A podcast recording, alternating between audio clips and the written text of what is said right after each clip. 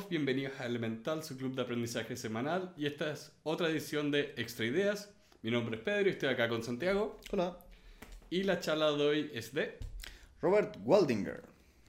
Que hizo esta charla TED sobre el mayor estudio que se ha hecho sobre felicidad. O sea, Longitudinalmente, sí. Sí, o sea, no, 75 años, 75 años de investigación. Eso, eso definitivamente tiene que ser un récord. Mm. Para las personas que no están tan contextualizadas, se hizo un estudio en una zona de Estados Unidos eh, incorporando personas que eran de la Universidad de Harvard y de eh, lugares de escasos recursos, más vulnerables, y los estudiaron durante 75 años, a lo largo de toda su vida, todos los años. De manera tal de que partieron como con 700 personas y hasta el día de hoy hay como 60, 70 que siguen siendo estudiadas año a año. Y que están vivas. Y que están vivas, increíblemente. Tienen como noventa y tantos años todos. Sí, que ese es el tema, es realmente ver la vida de unas personas, eh, toda su vida. Mm. Hay personas que no viven 75 años. Probablemente yo no voy a vivir 75 años. Probablemente. Estadísticamente hablando. Sí, eh, ¿en cuánto está el promedio? Depende de la edad, pues sí, está como por ahí. Unos 75, 80 años.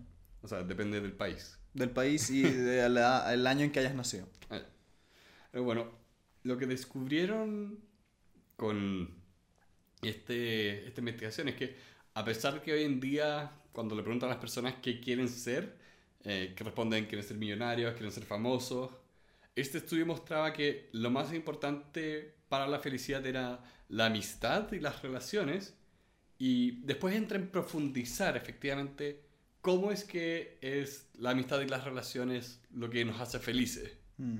Lo que yo encontré fascinante es que partía la charla diciendo, cuando le hago una entrevista a los millennials, la gran mayoría me dice, quiero ser rico, y la otra gran mayoría me dice, quiero ser famoso. Y un grupo que como que se acuerda de la felicidad dice, quiero ser feliz. Pero para ser feliz, ¿necesitas ser rico famoso?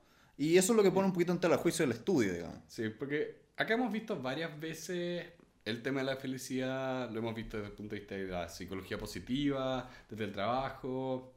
Eh, y ahora fue interesante ver el estudio propiamente tal, porque veían que eh, las relaciones profundas eran las que hacían la diferencia.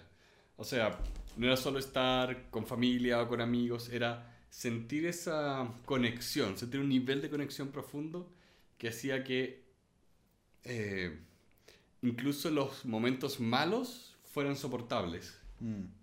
Sí, al final del día, para ser feliz, la gran receta que da este estudio es ten buenas relaciones. Y cuando dice tener buenas relaciones no se refiere a tener relaciones donde nunca haya una pelea, donde no haya una discusión, sino que sientas que puedes confiar en el otro y que objetivamente tienes alguien con quien compartir la vida.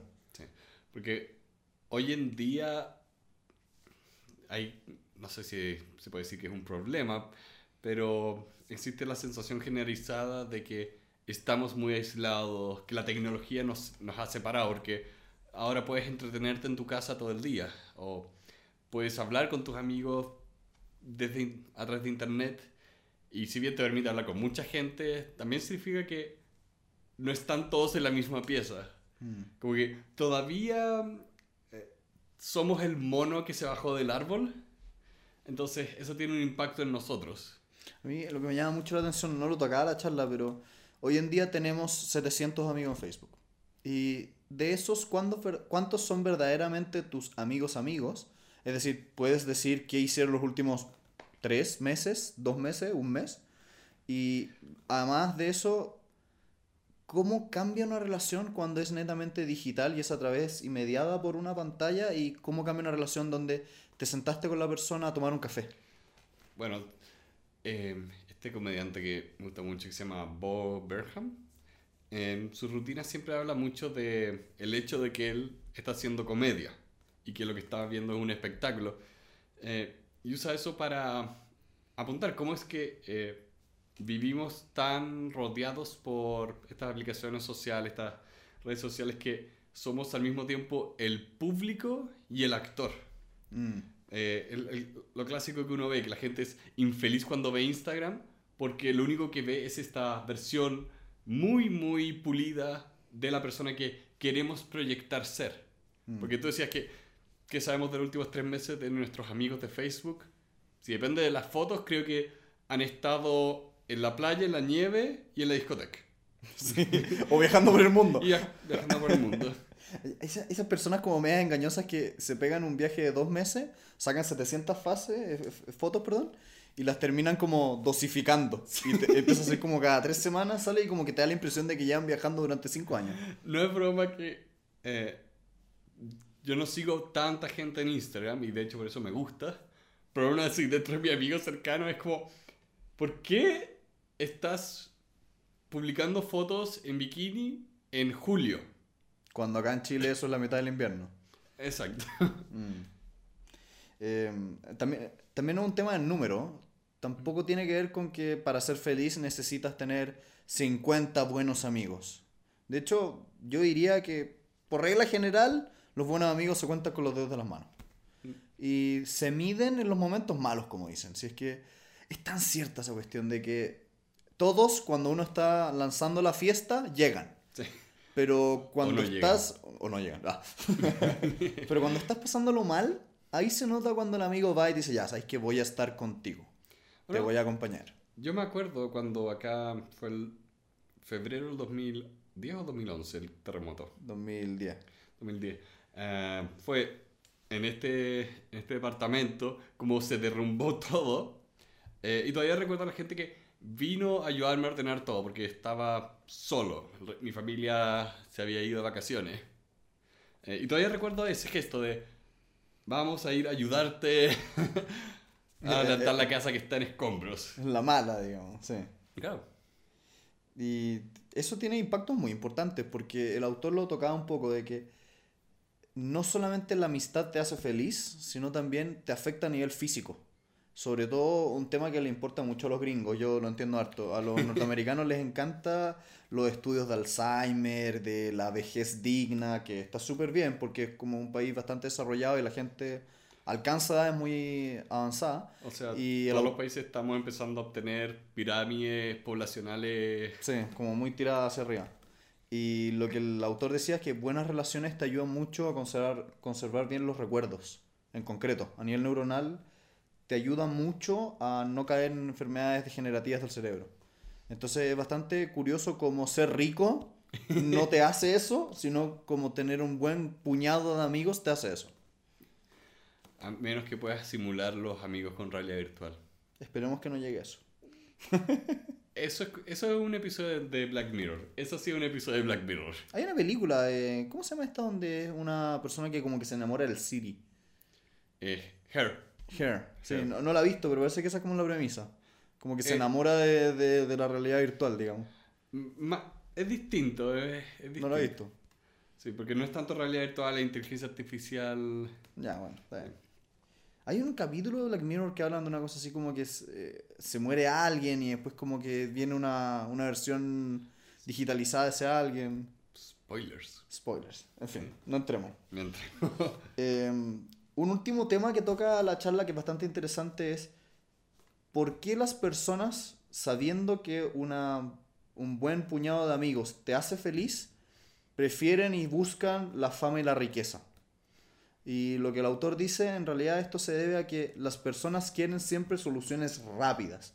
Y decir, soy rico, es, no es rápido, pero es fácil de, de entender. Es como ya, número de dinero en tu cuenta y estás listo. Sí, es que te diría que va por ahí de que no solo es fácil de entender, es fácil de observar.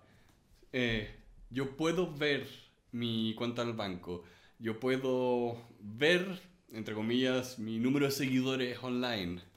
Eh, pero ver una sana relación, eso es distinto. Mm. Si ustedes nos ven, que nos ven a través de la cámara, ¿cuánto pueden discernir de la amistad que tenemos? Sí. Eh, no, no solo porque efectivamente están al otro lado de Internet, porque incluso dentro, pensemos dentro de las familias, eh, cómo es, difícil entender la relación entre hermanos, entre padres, eh, y no solo de nosotros, y no solo con eh, cuando estamos viendo la relación de dos personas, sino entender nuestra relación con otras personas.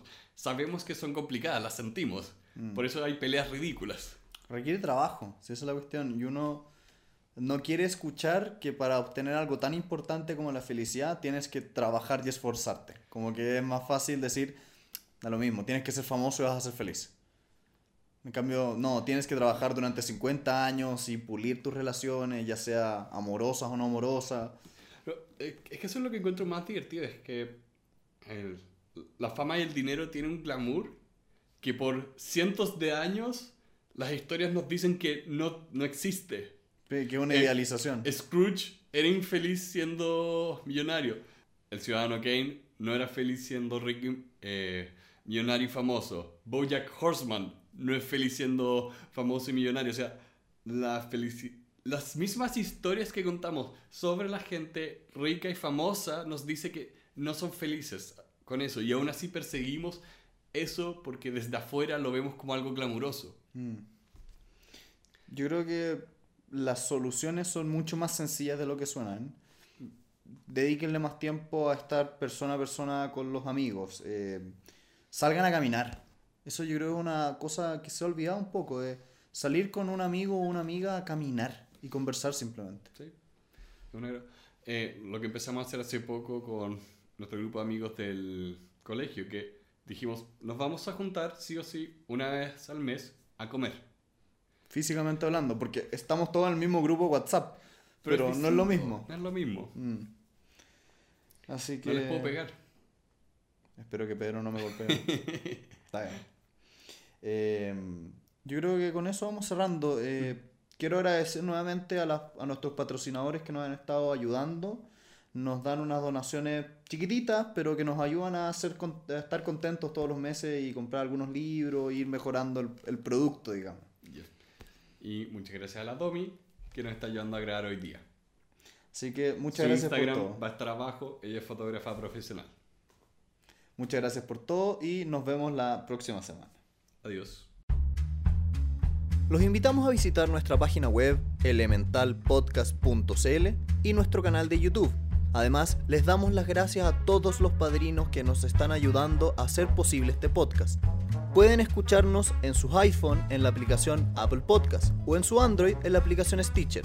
Los invitamos también a visitarnos en Facebook, Twitter, Instagram y LinkedIn.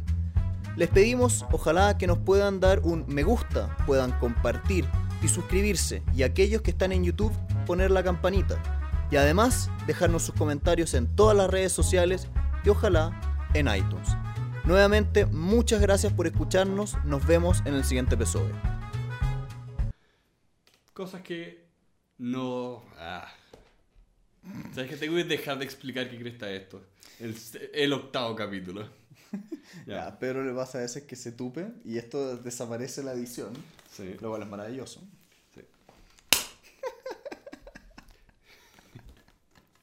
Qué maravilloso. Es que esto, esta es la primera vez que alguien ve la realidad detrás de escena de la cantidad de veces que repetimos las tonteras.